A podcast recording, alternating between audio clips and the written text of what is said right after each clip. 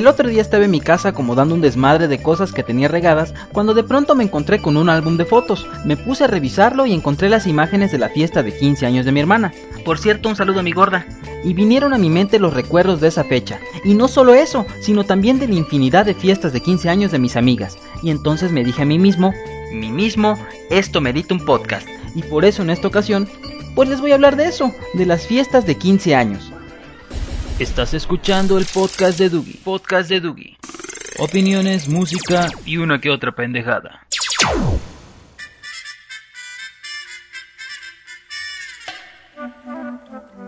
El hablar de fiestas de 15 años es todo un cúmulo de comentarios casi infinito, porque no solo se trata de organizar la fiesta, sino de acudir a ellas, y cada una tiene su sabor particular.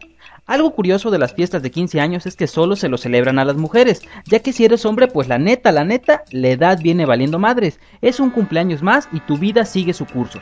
En cambio, si eres mujer, prácticamente desde que naces, tus pobres padres ya están abriendo una cuenta de ahorros para la dichosa fiesta. Claro, si es que la niña quiere, porque ahora resulta que pueden escoger entre una fiesta o chingarse la lana en algo que puedan disfrutar, como un viaje o un coche. No, si las viejas no son nada pendejas.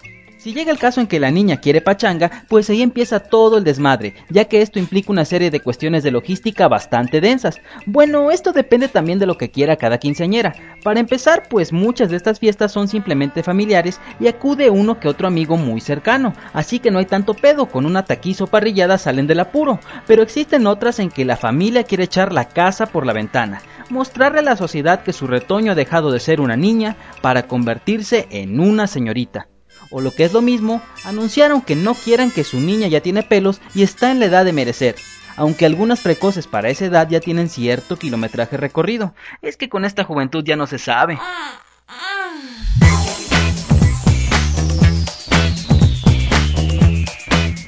Algo muy importante es saber más o menos la cantidad de invitados que quieren para la fiesta y hacer un aproximado de los gorrones que acudirán. ¿Qué le vamos a hacer si nunca faltan? Ya mejor los contamos de manera oficial, ¿no? Ya que hay que empezar a cotizar muchas cosas en relación con esto y también ir viendo cómo dividirlos, ya que siempre, y digo siempre, existe una cantidad determinada para familiares y amistades de los papás, entre los cuales vienen compañeros de la chamba y sus jefes. Ay, ay, ay, lo que hay que hacer para quedar bien. Y el resto pues ya son los amigos de la festejada. Teniendo apartado el salón con meses de anterioridad, pues ya se pueden acomodar estas piezas de una manera inteligente, ya que siempre se da el caso de que la tía Licha está peleada a muerte con la tía Hortensia o el primo Atenedoro odia a la prima Rosa, y los tenemos que sentar en mesas separadas para que no se armen los madrazos y llevar la fiesta en paz hasta donde sea posible. Ya en el otro extremo del salón es en donde los amigos de la festejada harán todo su desmadrito, y en los rincones más apartados es en donde arrumbarán a los que invitan por puro compromiso. Ya sabiendo qué onda con los invitados viene la cuestión de la comida y bebida. Esto es muy importante, ya que gran parte del éxito o fracaso dependerá de ello. Algunos invitados ni comen en todo el día para atascarse en la fiesta. A otros pues la neta la comida les viene valiendo madres. Ellos van por el alcohol y a ponerse un pedo olímpico totalmente gratis, ya que la gorra pues ni quien le corra. Claro que si de bebida hablamos, pues ya depende del caché de cada quien o del presupuesto de la fiesta, ya que pueden dar desde la democrática chela fría, fría como nalga de difunto, hasta un buen whisky. Los que sí no tuvieron madre fueron los papás de una amiga que pusieron unas copas con yogur para beber en las mesas.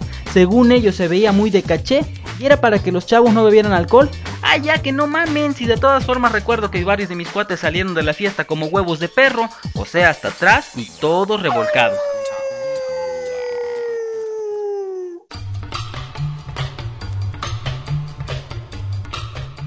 Bueno, ya dejando atrás estas cuestiones logísticas, vayamos con otros puntos también de suma importancia, ya que estamos olvidando la cuestión del vestido de la festejada. Algunas de ellas desde pequeñas sueñan con su vestido de 15 años y esperan que sea algo así como de princesita de Disney. En ocasiones acuden con algún modisto o costurera de confianza para que se los hagan a su entero gusto. Otras veces simplemente acuden a alguna boutique y tienen la suerte de encontrar su vestido ideal.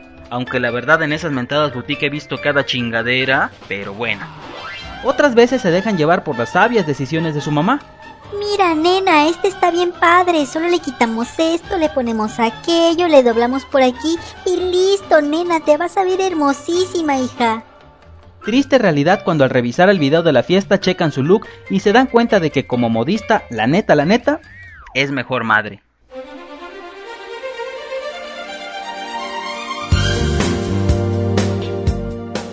Bien, pues después de tanto preparativo, por fin llegó el gran día. Todo está listo y en su lugar. El salón arreglado, las mesas ya tienen esos sensacionales centros de mesa super kitsch de los cuales alguna vez les comenté y que terminarán adornando la sala o recámara de varios de los invitados.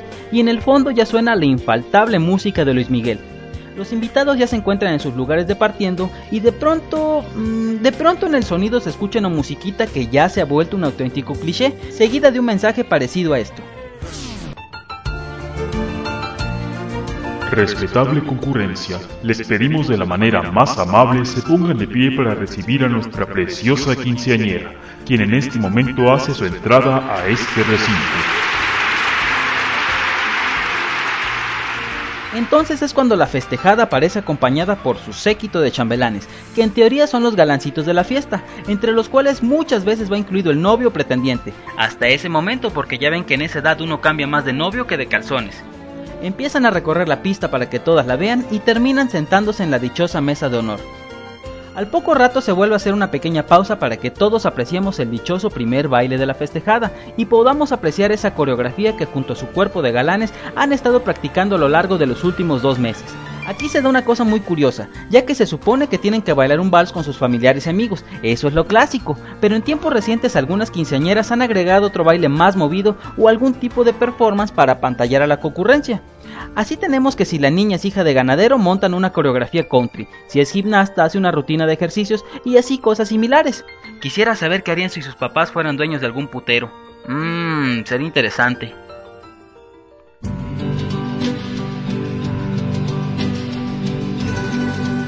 Luego de estas acciones viene otro momento muy solemne y este es el famoso brindis, el cual siempre es oficiado por esa famosa y emblemática figura, el padrino el cual de la manera más solemne y correcta dirigirá las palabras apropiadas para la ocasión.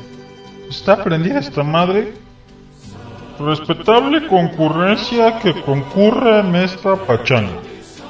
Estamos aquí juntos, pero no revueltos, para festejar que mi ahijada, mi ahijadita en este día, bueno, la verdad es que su cumple fue hace un mes, pero pues como no había fechas disponibles en ningún salón, pues aquí estamos, ¿qué es lo que cuenta? Entra en esa etapa de la vida en que ha dejado de ser una pinche oruga para convertirse en una hermosa mariposa.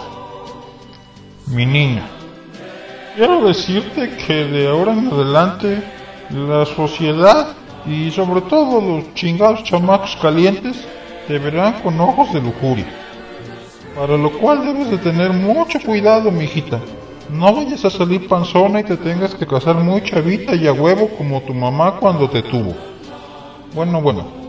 La cosa es que queremos que seas feliz.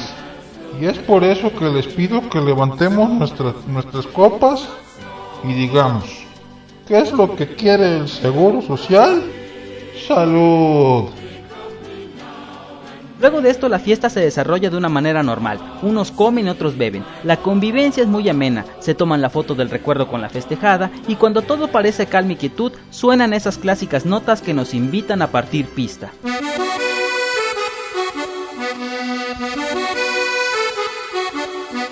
Así es, ha llegado el momento de raspar la chancla y mover el bote al ritmo de la música que muchos niegan en su vida cotidiana, pero que ya pedos y encarrilados todo mundo baila. Así pasamos por un catálogo musical extenso que va desde Chicoche, Quebradita y Norteñas, hasta llegar a los clásicos temas con coreografía incluida, de esas en que terminas pisando a alguien. Además, claro está de un poco de reggaetón, hasta que en un cierto momento... Llegamos a las calmaditas. Y es aquí en donde las parejas ya se encuentran bailando de cachetito y la cosa se va calentando hasta que de pronto se escucha una voz que dice, Amable concurrencia, a nombre de la familia Pérez del Valle, agradecemos su presencia en esta celebración. Que pasen muy buena noche. La música solo está contratada hasta la una de la mañana, así que ya nos vamos, a menos que se cooperen para pagarnos más tiempo. Para algunos son la realización de una fantasía, para otros un martirio, y para otros como un servidor, las fiestas de 15 años son sucesos que siempre nos brindan anécdotas que podremos contar en un futuro. Claro, además de la comida gratis. Yo soy Dugi y nos escuchamos en el siguiente episodio.